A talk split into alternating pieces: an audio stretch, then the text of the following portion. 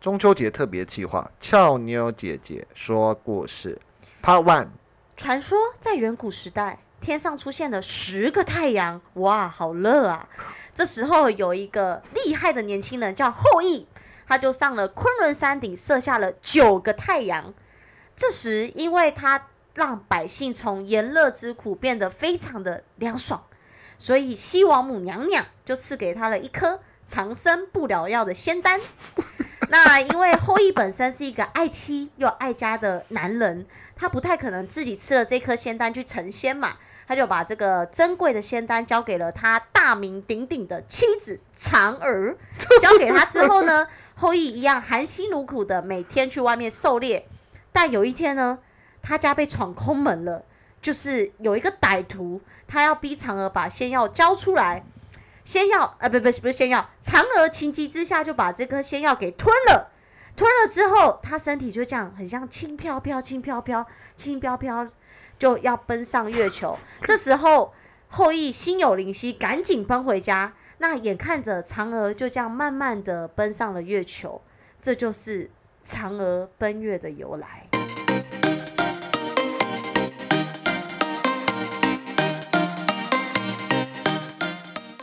欢迎收听美股神偷。大家好，我是爱投资的胖哥。大家好，我是爱投机的俏妞。你那开场怎么回事啊？呃，就跟大家讲一下嫦娥奔月的由来。而而而且的而而且的而，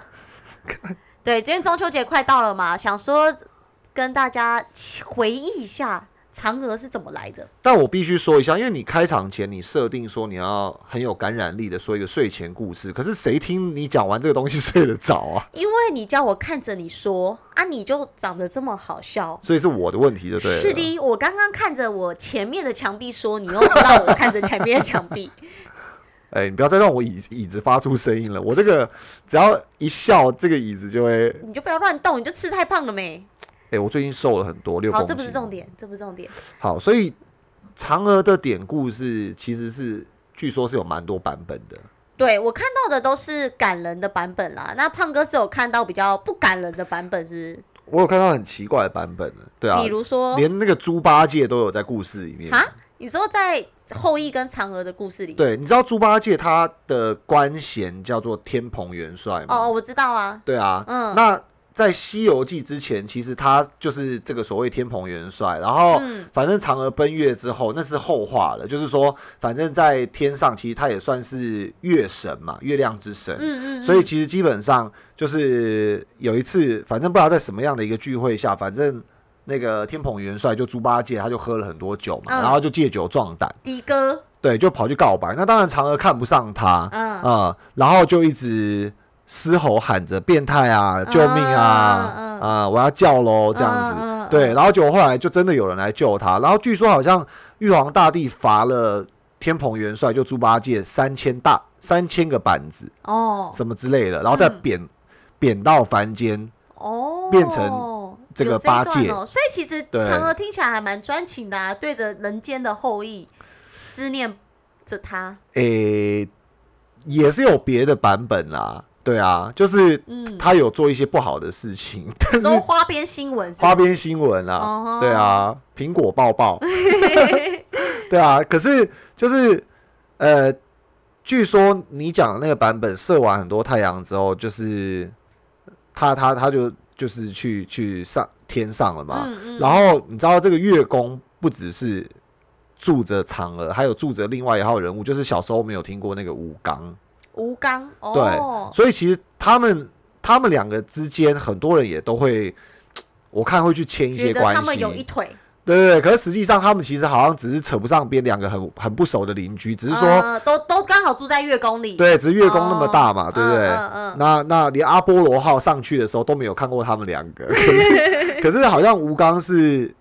也是有一些。也是有一些故事，呃他算是一个可怜人呐、他他算是一个很冲动又很可怜的人，因为就是我我我记得我印象中吴刚的妻子好像偷 K 他，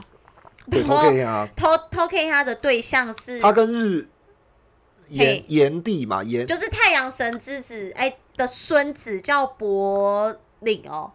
柏林柏林那个对。林就是那个黄陵黄陵的陵，然后吴刚非常非常生气，然后一气之下就去杀了太阳神的孙子。一定生气，因为还生了三个小孩、欸，是的，就是他的妻子还帮他生了三个小孩，所以不是帮吴刚，是帮他的 King 呀。对对对对，所以他杀了之后，那当然太阳神不可能放过吴刚嘛，所以就把他贬到，就让他罚呃罚他到月宫去去砍一个桂砍桂那个桂花树，对，但是砍了之后都会一直在长出来，就是让它一直砍，一直长，一直来砍，一直长。凹了一个洞就就会长完，因为那个是神木，不是不是是一般的凡间的树木这样子。没错，对，所以其实它跟嫦娥是没有关系的。可是后面那个版本，我我觉得这个版本的后续其实也很不爽，因为你看他偷 K 他之后，其实基本上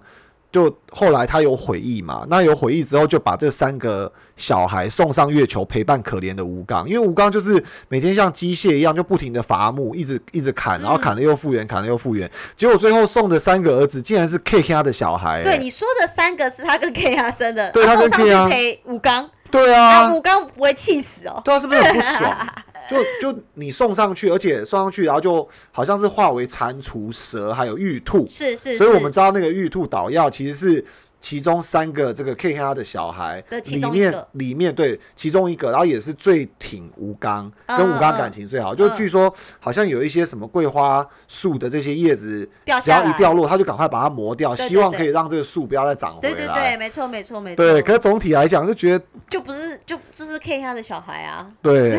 但我觉得这些古老传说其实回味起来还是蛮有趣的啊。对，真的蛮有趣。因为其实这种故事，像月饼的故事，也是从朱元璋起义，然后到时候传递军情用的、啊，就大家吃月饼里面藏纸条嘛。所以为什么刚好也是中秋节要吃月饼的原因在这，因为刚好都是在八月十五，他就在八月十五号起义，所以。其实中秋节有非常多由来嘛。然后其实哦，你也说那个月饼里面就是放那个谍报、谍报的那些对，就军军报军军报情，对，他们要反抗元朝嘛。可以想象啊，因为那个年代嘛，就是嗯你你好像没有什么呃电脑化或者是是飞鸽传书，加可能鸽子鸽子飞一半就被打下来了，所以他们就透过这方式也是蛮聪明的啦。对，所以其实中秋节有非常多很很好很好玩的典故、啊，很好玩的典故。对啊，哎、那我们这一集聊到中秋节的原因是，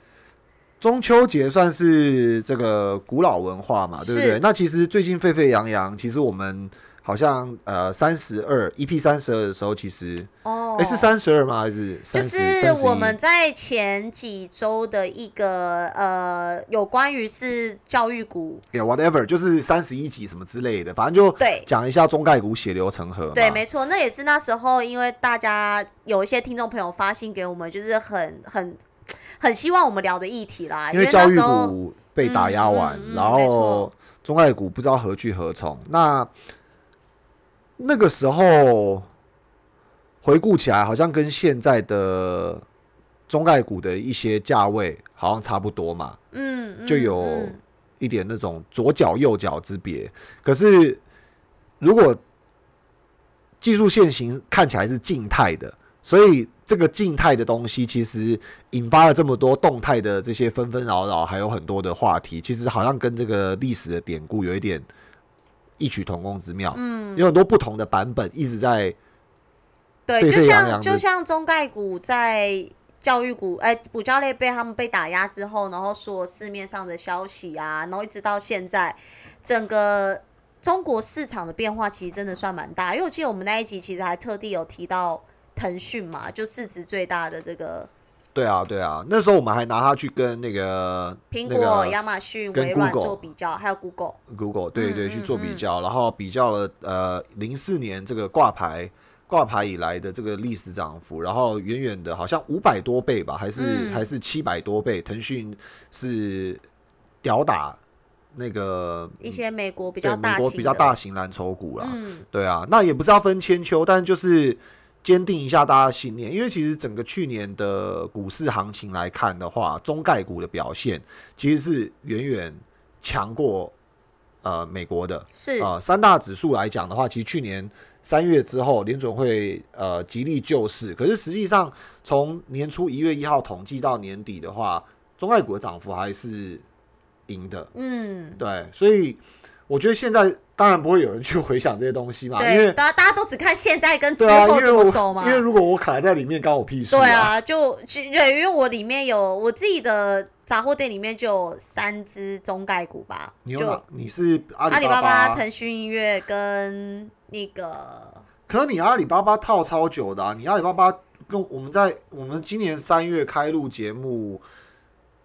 其实我今年三月开录节目，我就已经有阿里巴巴，我是去年的时候就买了。你应该是 even 是那个蚂蚁金之前出事情对，之前你就前我就我就持了，股了。对啊是是是，所以只是最近又变得呃呃补教类之后，呃那个这个事件之后又变得比较更惨了。但是最近有比较明显的一些反折，想说可以跟反折哎就是反折被打断，不是就是你真的是很悲伤哎哈，被被反折。对被手骨已经被打断了，现在已经现在现在好像可以慢慢再再凹回来折回来了。好好笑哦！对，想说可以在这一集跟听众朋友分享一下说其实，在我们录完那一集血流成河之后，那到现在跟未来，我们看整体中国市场的一些变化啦，跟我们认为它的机会点会在哪里？其实也没什么好讲的啊、就是买就对了。嗯但前提是你有资，你有资金买。上一集当然我们就警告风险了嘛，对不对？嗯因为其实我们上一集在讲说，上一集我们在讲什么啊？我们上一集在讲那个配置的重要性啦，就是说我们其实也啊很认同资金是要进市场去做投资的，只是说在现在联总会缩减购债啊，或对对对我想到，因为我们上一集讲到那个国泰首席分析师，嗯他提倡了这个三种通膨，一种是富裕人士的通膨，另外一种是中产阶级的通膨，还有一种是基层人员的通膨嘛，嗯对啊。嗯那我们其实在，呃比较混乱状态下，我们特别去提醒了，就是基层人员的一面，因为基层人员就是我饱受涨价之苦，所以，哎、我我最近真的有开车的同事都嗯很有感哎、怎么有感？因为我没开车。不是因为你一个月，你其实原本如果假设光是上班下班，因为现在疫情哪都不能去，嗯，你原本只是花四千多块油钱，现在花一万块、欸你说一个月吗？一个月啊，油钱呢、你这四千多块是上班下班而已，以前。基本上就上班下班，或者嗯。是、或者是在另外一半可能去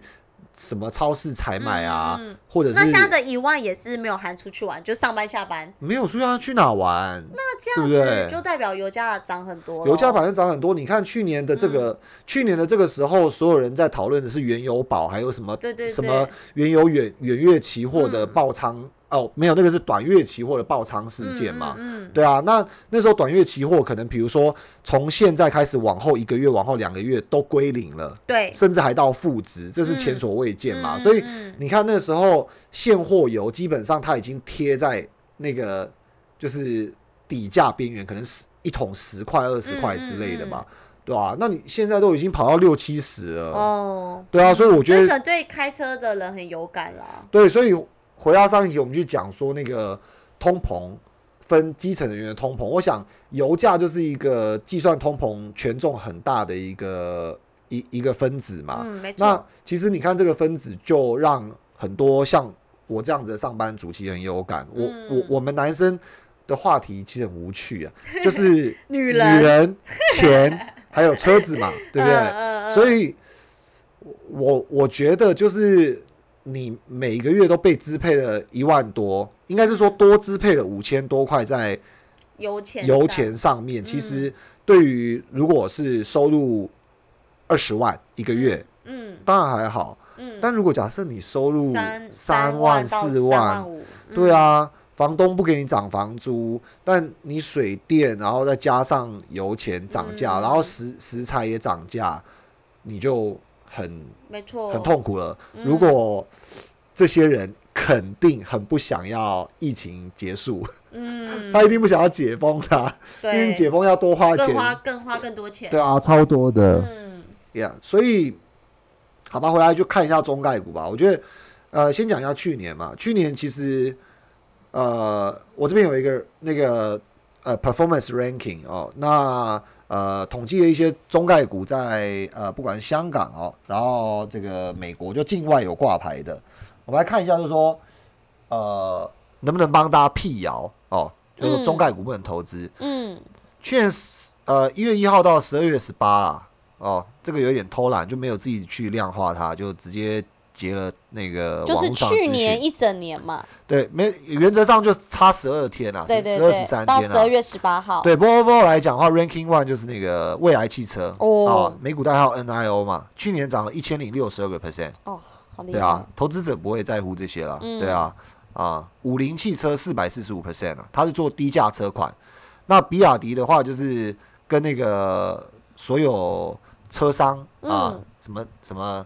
当当地的那些最大的什么滴滴啊哦啊，哦，对啊，出租车签约的那个最大车商，所以他从很低价款的车到呃电动车，他都有在做嘛，对啊，嗯。呃，他的那个汉系汉系列的电动车，我也稍微研究一下，哦，嗯就是汉朝的汉、嗯。啊，反正 overall 它去年涨了三百七十七 percent，哦，对，那当然还有比如说像哔哩哔哩啊，哔哩哔哩是什么？好可爱的名字哦，哔哩哔哩它也是类似汽车吗？也是做汽车不是哔哩哔哩它是类似呃像那个爱奇艺这样子，哦，哎影音影对，就线上对串流的，对，嗯哼呃，所以它去年涨三百五十五 percent，然后再来的话，第五名是中国有赞啊，中国有赞它比较特别，你可以把它想成云系列啊。云啊，端吗？云系列，然后还有一些 AI 广告投放啊，哦就智能广告嘛。你你今天开了一家店，然后要卖卖这个中秋月饼，嗯嗯嗯，对，然后你就找他打广告，然后他就帮你去挑适合的受众，就是有在挑月饼要送人的，但是还没下订单，他就一直投广告给他啊，这样子嗯，那他就可以收一个广告费。所以中国有赞，它算是中小型类股里面在去年中概的板块，香这个只有香港挂牌啊，那表现算还不错，三百四十二 percent 啊。那后面的话。呃，第六名、第七名，斯摩尔啊、维盟集团都是一些云端概念，然后第八名就大家熟悉的拼多多，第九名小鹏汽车，这些都两百 percent 以上。啊、阿里健康去年疫情状况下嘛，所以远端医疗服务这些都是健康健康概念。然后、嗯呃，跳一下吧，第十二名一百七十二 percent 理想汽车，这个也是中国电动三傻、哦，嗯未来、理想还有小鹏哦，三三傻之一嘛，也、嗯也突破了一百五十 percent。那接下来的话，美团、小米啊，都京东嘛，农夫山泉卖矿泉水的，嗯啊，这些啊，才刚上刚上市 IPO，这些都一百 percent 以上了。后面还有一些网易做游戏的啊，腾讯啊，五十五 percent 这些都不用说了嗯啊。所以去年这样看起来，中国概念股其实还是表现很好的。嗯哦嗯嗯对啊，那今年嗯，今年当然就大崩坏了。对啊，其实中国的市场不管是呃哪边市场，其实都它中国是今年才跌的吧？去年一整年表现都很好啊。对啊，因为我们刚刚有讲嘛，嗯就是说以指数来讲的话，其实中国的大盘，比如说像呃，不管是上证啊，或者是能够代表中国海外挂牌的这些最主流，还是以香港国企股。对，哦那有人讲它叫做恒生中国企业指数嗯，啊，那比较简单的讲法就是香港国企嘛，因为，你就是中国的企业到香港挂牌，挂牌，对嗯所以那边才是大众。刚刚讲到什么阿里巴巴、小米啊等等的，他们就是要么美国有 ADR，要么就两边上市，要么就香港单边，嗯，对啊。那财讯最近有了一个有有了一篇统计最新的文啊，中资上市企业今年市值目前统计到这个八月二十号，对，它是蒸发一点九兆美金，你说今年以来的蒸发吗？没错，今年以来、嗯啊。嗯但是呃，这个反思一下，就说有一点九兆可以蒸发，就整个中概股的这个这个 group 的一个 mar market market cap 是、嗯。是很大的，嗯，对啊，哦，那里面跌掉的，里面跌掉的有什么呢？比如说像那个腾讯啊，嗯，腾讯呃到八月十三，我更正一下哈，不是到八月二十。哦，它这个财讯是八月二十发的，那八月十三的话，腾讯跌了三十九 percent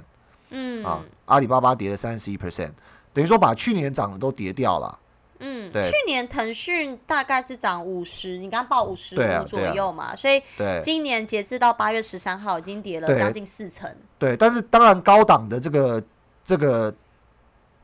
跌幅四十 percent 会会会会，甚至是跌穿去年的起涨点了哦。这个概念基本上，我觉得投资朋友们大家都有。那阿里巴巴跌三十一 percent，拼多多跌六十 percent，美团跌四十九 percent。嗯，然后今年刚上市的快手啊，专门帮大家美美拍照可以上传的哦。那哎，你的一般都用什么？快手 天天 P 图，天天 P 图，跟美图秀秀美图秀秀，是的，是的，对啊，两个都没上市啊。快手有上，快手就是有一点介于这个秀秀跟那个 TikTok 之间嗯嗯啊，对啊，哦，今年跌了八十点八四 percent。不过我觉得这个这个 IPO 基本上。就尽量不要碰，因为都是这样子啊。IPO 前前一年大家都很想变现嘛，对啊。你说快手是 IPO 是？不是对，快手是 IPO，它跌了八十个 percent 哎，今年以来哎，到八月十三号。哎，其实这个其实这个都我觉得都还蛮正常的，对啊。因为我自己交易的经历，我我也呃遇过那个脸书上市，脸书上市也是一样啊，狂狂跌啊。五六十 percent 以上是基本起跳的啊，因为一些早期投资者终于 IPO 之后，当然想变现嘛，对啊，所以我觉得这个无可厚非哦。那当然，今年中概股弱了一些，所以这个跌幅就有一点那个边际效益再放大一些。所以刚刚提到什么哔哩哔哩啊，这个阿里健康啊，都跌了四四十几 percent 啊，五十几 percent 啊，网易啊做游戏也跌了三三成多，啊，这些都是在美美股港股上市的。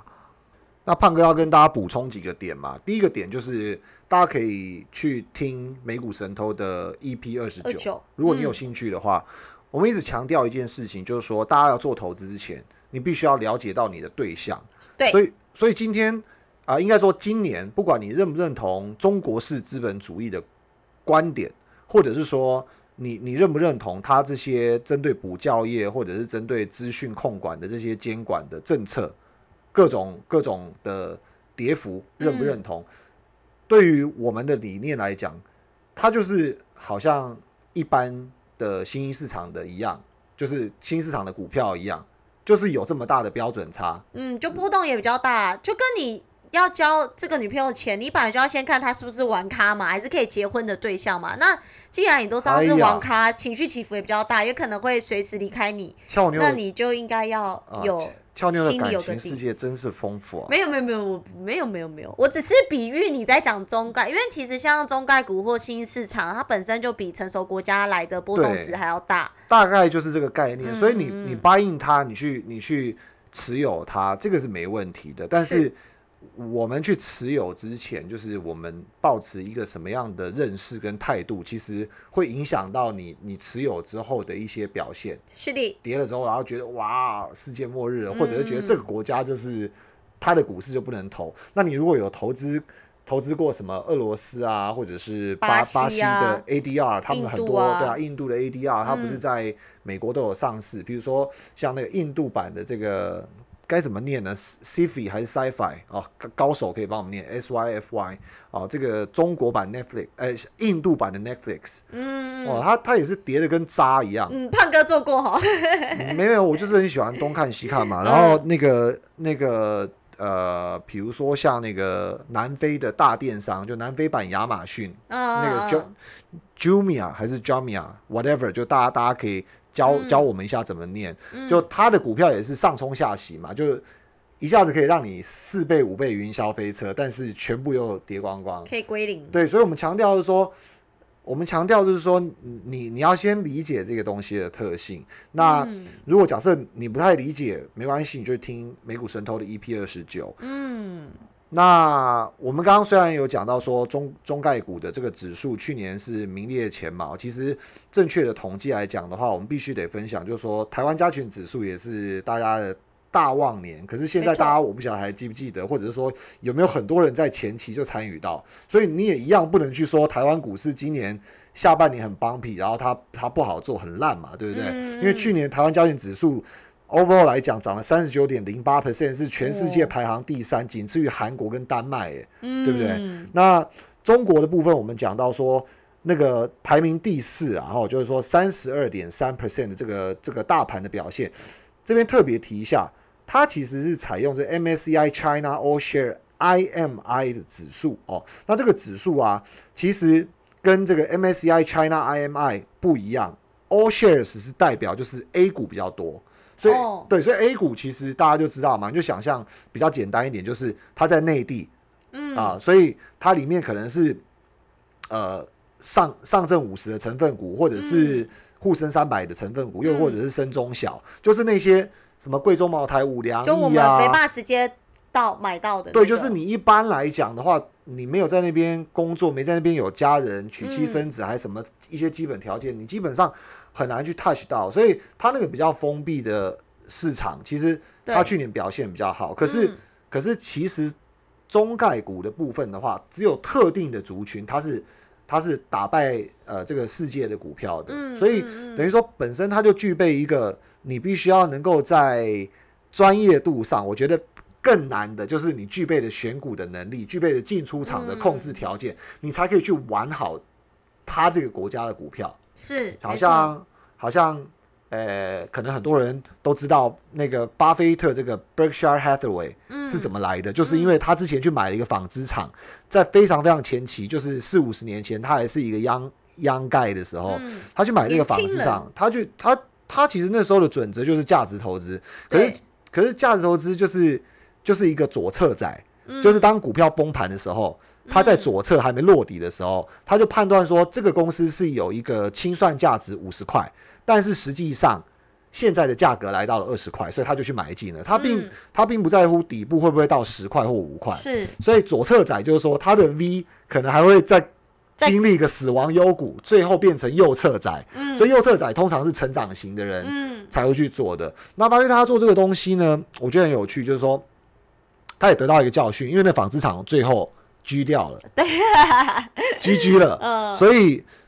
巴菲特他也没有改名字，他就继续沿用这个 Berkshire Hathaway。嗯嗯那我觉得这个东西就是几十年前的美国，你也不能说它不好，因为嗯。它富含了很多让早期巴菲特能够年化报酬二十 percent 以上的机会。对，就是利用这样子的折算方式，他去估出来，然后在便宜的价钱、更有价值的地位去买入这些股票。所以，其实中国市场是更具备这样子给玩家级、高手级的人找到这类股票，反而美国东西就太成熟、太透明了，就是嗯其实基本上你你你很难去挖掘到。这样子的机会，当然还是有啦，嗯对不对？当然还是有啦。嗯比如说像去年的 AMC 啊，或者是 GameStop 这些东西，但是就是相对来讲，没错，中国好像整个比重上来讲是比较大，所以我们先了解它的特性，然后去去分析它，我觉得这是很重要的。嗯所以今天这样子跌，我觉得很正常啊，它就是开发中国家嘛，对，就波动很大啦。因为其实，在最新统计，截至到去年年底，其实美国政府的退休金加上保险公司的一些金额，大概是有三十四点五兆的美元。那大概在美国 GDP 就是一百六十五个 percent。那其实这个对非常庞大。那其实这个退休金占 GDP 的比率算是还蛮高的，就是在全球仅次于丹麦的两百三十九个 percent，跟冰岛的两百零五个 percent，还有加拿大的一百七十四个 percent。那其实，在今年这一波中概股的暴跌中，其实大概估计投资中概股赔损了四千亿的美金。赔损。对，赔赔了赔了赔四千亿的美金，那约当损失就是他们目前退休资产的一点一六 percent 啊。那除了美国的政府的这些退休金之外，其实像新加坡的主权基金或大摩，其实都有栽在这个这一次的中概股的跌幅中啦。因为其实在过去中国的补教业因为人口红利，或者是父母很重视这个教育价值观，那一向有受到蛮多外资的喜爱。所以这一次的大方大翻船，除了创办人之外，其实受伤最重的就是外资。那其实连主权基金也含在里面。那我们可以呃想到说，里面新东方最大的股东其实是谁？胖哥知道吗？大马席吧，就是反正就是一个，我记得是新加坡什么政府机构，对，它其实就是大名鼎鼎的那个新加坡政府投资公司，叫 GIC。那 GIC 里面只有两位股东，就是新加坡政府跟新加坡的金融管理局。啊，那他们目前里面持有新东方大概有五点零五个 percent 的股权。那如果以今年二月它最高的股价高点十九点六美元来看的话，其实这笔投资高达十七亿的美金。对，那它新东方股价暴跌后，其实 GIC 并没有撤资，也没有跑掉，从十七亿的美金，目前只剩下一亿多美金，所以其实账面损失高达十五亿的美元。对，所以其实中国的可见啦，中国的政策风险，就连新加坡这么深入了解这些国际政治的国家，或者是政府操盘的一些主权基金都没有料到，跟人事其实都有栽到，对，都没有料到。我的感觉就是又爱又恨啦。对啊，因为其实你看，我们刚刚讲的还有一个那个受灾户，就是好未来。好未来最大的股东就是摩根斯丹利，就是大摩，对，他持有大概十三点一六 percent 的股权。那其实以二月份好未来的市值大概是五百八十六亿的美金，现在只剩下三十五亿的美金，哎，跌幅将近九十四趴，就接近一百趴了。所以其实如果我们目前不知道摩根斯丹利有没有卖啦，如果说他们没有卖的话，大概。估计大概账面损失也接近七十亿的美金，所以其实这一波的中概股的跌幅中，其实这些主权基金或政府的机构，其实在这一波的跌幅也算是很重栽在里面。那我觉得没有跑掉，应该有一定的原因啦，就是说对于后续未来的看法，我我觉得其实应该是这样讲啦，就是说这个钱其实有很大程度跟我们的钱是不一样的。嗯，对，就还是回到前一集的 E E P 三十三的这个这个国泰首席分析师的说法，就是说富人的通膨跟那个基层的通膨是不一样。嗯同样的，我们看这些机构数据的东西，其实它象征出来的这些亏损跟钱听起来都很大，没有错。嗯，可它亏的钱也不是自己的钱。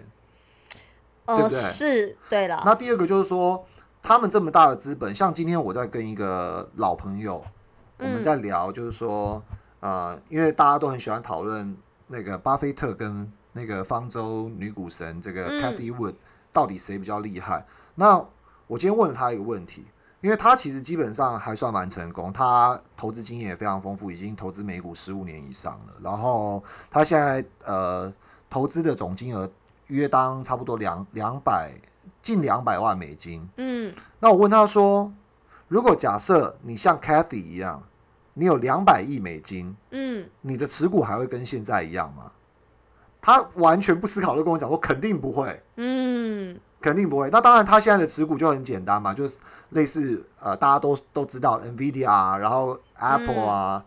Square 嗯嗯，这些嗯这些很成熟国家比较大这就是美国对，就是美国比较嗯知名的这些篮球、蓝筹股或者是科技巨头等等的呀。所以我说，那听你这么说起来，持有六千多亿美金的巴菲特，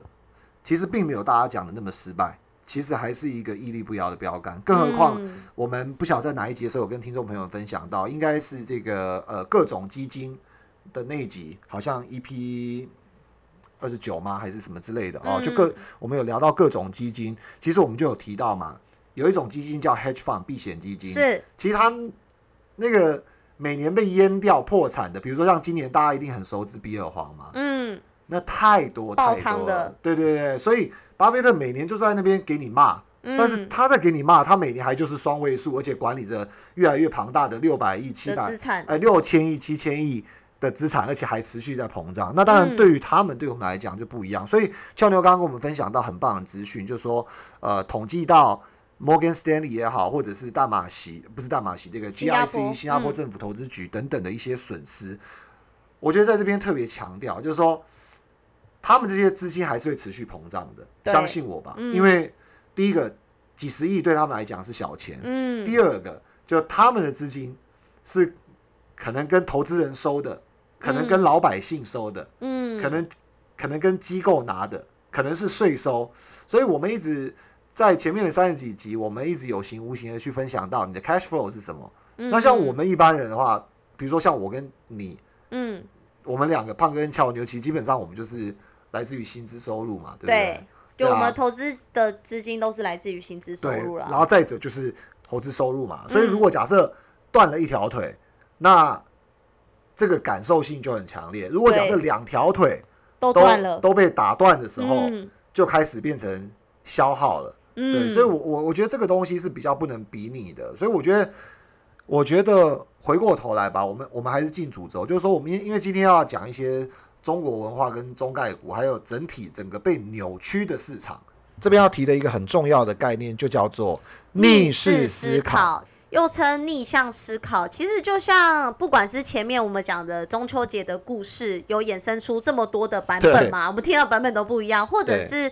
呃中概股这一次暴跌事件，有很多背后揣测的动机，而大家也是顺着这些新闻而去延伸这些顺势思考模式嘛？那就像呃当初我在疫情的时候，那时候有买润。我当时就觉得这个应该是疫情的受惠股，因为你看，像我们不能出门，然后也不能到公司上班，所以一般来说其实就是开线上会议嘛。那润本身就是一个线呃线上会议的这个的一个软体嘛，对，所以我当时就觉得它一定是一个受惠股，而且在疫情过后，我也认为说这个。线上的一个一个一个开会的模式应该会可以持续下去，因为就很方便，所以我就重压了这只股票。而且你又被很多媒体烧到嘛，因为一下子听到谁投资，一下听到的谁下订单等等。没错没错，所以就是我就顺势的去思考这些，我就买了这只股票。可是我买完之后，结果大家也知道嘛，就看了它的股价。其实呃，如果当时我反过来逆向思考，说现在。大家会不会一窝蜂的就真的一起进去买了这只股票？可是，在疫情过后，这只公司的营收主要来源会不会真的只有这个软体或这个线上的东西？那我当时如果有逆向思考的话，我可能就不会买这么多在里面，可能还是会买啦，但是就不会买这么多。对，所以其实我觉得逆向思考这个模式，其实对有时候我们在投资上是蛮重要的。就像亚马逊的创办人贝佐斯有当时。在呃，大家在担心自己的商业模式会被新技术取代或颠覆的时候，他就提出了一个问题，就是未来十年什么是不变的？就是说，在这些新技术革新的状态下，对，因为大家可能维持十年不变，没错，因为大家可能就会去想说，我要怎么去不要被取代，还是什么？可是，呃，贝佐斯他就去逆向思考说，那什么东西会不会被取代，不会改变？蛮厉害的。对，那他就想了三件事，第一个就是。选择无限选择，第二个就是最低的价格，第三个就是快速配送。哎，这个都是针对他平台上嘛，就是说，对他自己的平台，他想要 provide 一个这个无限选择性，就我也可以买猫饲料，我也可以买青菜，我也可以买书籍，我也可以买生活用品，whatever 我想要买的东西，选择性是他的第一个，觉得会不变十年不变的。第二个是价钱的价钱便宜便宜程度一定要是。这个具有竞争力的，所以没错。呃，Amazon 也是最有名的，就是它毛利非常低嘛。那第三个你说时间就是配送，快速配送，就是抓准消费者心理，就我一买我就想要，我就想要马上拿到嘛。那跟那个什么 PC Home 还是什么对，就是你看，或者是在虾皮购物，你差不多今天订完两天就到啦。对，所以其实。贝佐斯在找到这三件事、三件不变的事情后，他就将亚马逊绝大部分的资源投入了在这三件事情上。那大家也知道，他就获得了有目共睹的成功嘛。那事实上，这就是一种逆向思考的模式。那我觉得，除除了可以被运用在这种我们的投资当中，也可以运用在我们的生活或工作之中啦。像现在很多的自媒体都在投其所好嘛，做一些鸡汤文啊，或者是一些浅思考的内容，或不断追逐一些热门话题热点。那我们就该想想，其实什么是真正不变的东西嘛？那醒思哦。对，那怎样的内容才经得起时间的考验，而长久不衰？哎呦喂呀！对，就比如说，当大家都在说五年之内会失业的时候。我们就应该去思考哪些东西是不会变的，或者是哪些行业有着非常深的护城河。那又有哪些东西是我们可以真正依赖的？嗯对，那就像听众朋友可以依赖我们美股神偷啊。还有 这集的俏妞好像智商升华了百分之十。对，因为其实逆向思考啊这种模式，其实，在我们身处这种快速变化或者是危机四伏的时候，我们更应该要去走这样的思考，而不是去顺向思考，因为。逆向思考的模式会由，我们可以由红海可能会转换，就帮助我们把这个红海市场逆转成蓝海市场。绝大多数人都是在用正向思考去寻找创业的方向，比如说，可能现在哦，好像电商崛起，那我就去做电商，我就去做网拍，对我直接做网拍，我可能就去做直播主，因为感觉很好赚嘛。可是其实我可能就做 podcaster。哦，哎哎哎，喂，不不，这样打到我们自己。可是如果说你用逆向思考去。思考这个创业的模式的话，等于是说，您可你可能可以找到自己的蓝海嘛，就从红海，我们可以啊，把它转变成蓝海，没错，然后可以提高创业的成功率。对，对，就像美股神偷一样，哎我们一直坚持不变，就是我们帮大家寻找好的投资理念、好的长期投资公司，而不是那种可能短期、短线在报名牌的那种啊。也没有说这不好，只是说我们就坚持做对的事，所以我们一定会成功的，胖哥。对哎呦，突然这么大声，我都被你吓醒了。对啊，带给你希望啊！毕竟我们录了三十几集，目前还没成功啦。那我也来回馈一下好了。嗯，其实那个呃，怎么了？生气了吗？没事没事，你继续，胖哥。不要摔手机啊，好好，没事没事。品德很重要啊。是的，是的。这个波克夏的总经理啊，就是嗯这个查理蒙格，巴菲特的好伙伴。其实他常常讲一句话，就是反过来想。嗯啊，总是反过来想。其实他也是逆势思考的一个代言人哦。那里面呃有一有一本名书叫《穷查理的普通常识》中，其实他引用了这个代数专家雅各比的一个指示，他就说反过来想，你 always 要 invert。去提醒人们，就是说，除了顺向思考，其实更要习惯反向思考，这样子可以避免很多无意义的错误发生。比如说，大多数的时间，我们都常常依照自己的性格跟习惯来思考事情，所以乐观的人常会把事情想得很顺利，是的，然后突发状况发生的时候就会很难收拾，因为想得太顺嘛。就像俏妞讲的这个投资 Zoom，那悲观的人呢，就常常会因为悲观主义而却步不前，错过很多好机会。比如说像去年三月 COVID nineteen 的时候啊，悲观的人顺势思考，他可能就觉得更趋悲观。对，啊，那今年中概股的股灾，大家悲观思考者一定就会觉得更趋悲观而，且这这个国家不能投，对这个国家绝对不能投资。嗯，所以在投资市场上，其实所有的性格都会被放大，这是非常非常明显的。当投资市场一片看好的时候，投资人就会开始不顾一切的往前冲，完全没有考虑到风险。所以情势一旦反转的时候，就会杀的投资人措手不及不及啊。嗯那市场萎靡不振的时候，投资人就会变成毫无信心，嗯即使知道是大好的机会，可能因为没有钱，或者是生怕自己会诱被诱骗，变成一个上当的笨蛋。嗯，啊，所以事实上，不管是投资或人生，只做单向思考都是非常危险的。过度的积极保守都不是适合的思考方式。也就是说，查理蒙格他是强调一件事情，就是说正面的积极观也必须要伴随着这些负面因素可能造成的影响啊。你越往负面去想，反而越能够走向顺向的一端。嗯，哦，要纳入这些因素一起去考量，做好损失评估，确定自己能够承受这样的损失，才能大胆进行积极的作为。特别是在进行财务规划时，过度积极或保守都会影响到自己未来计划的进行。比如说，有一些朋友。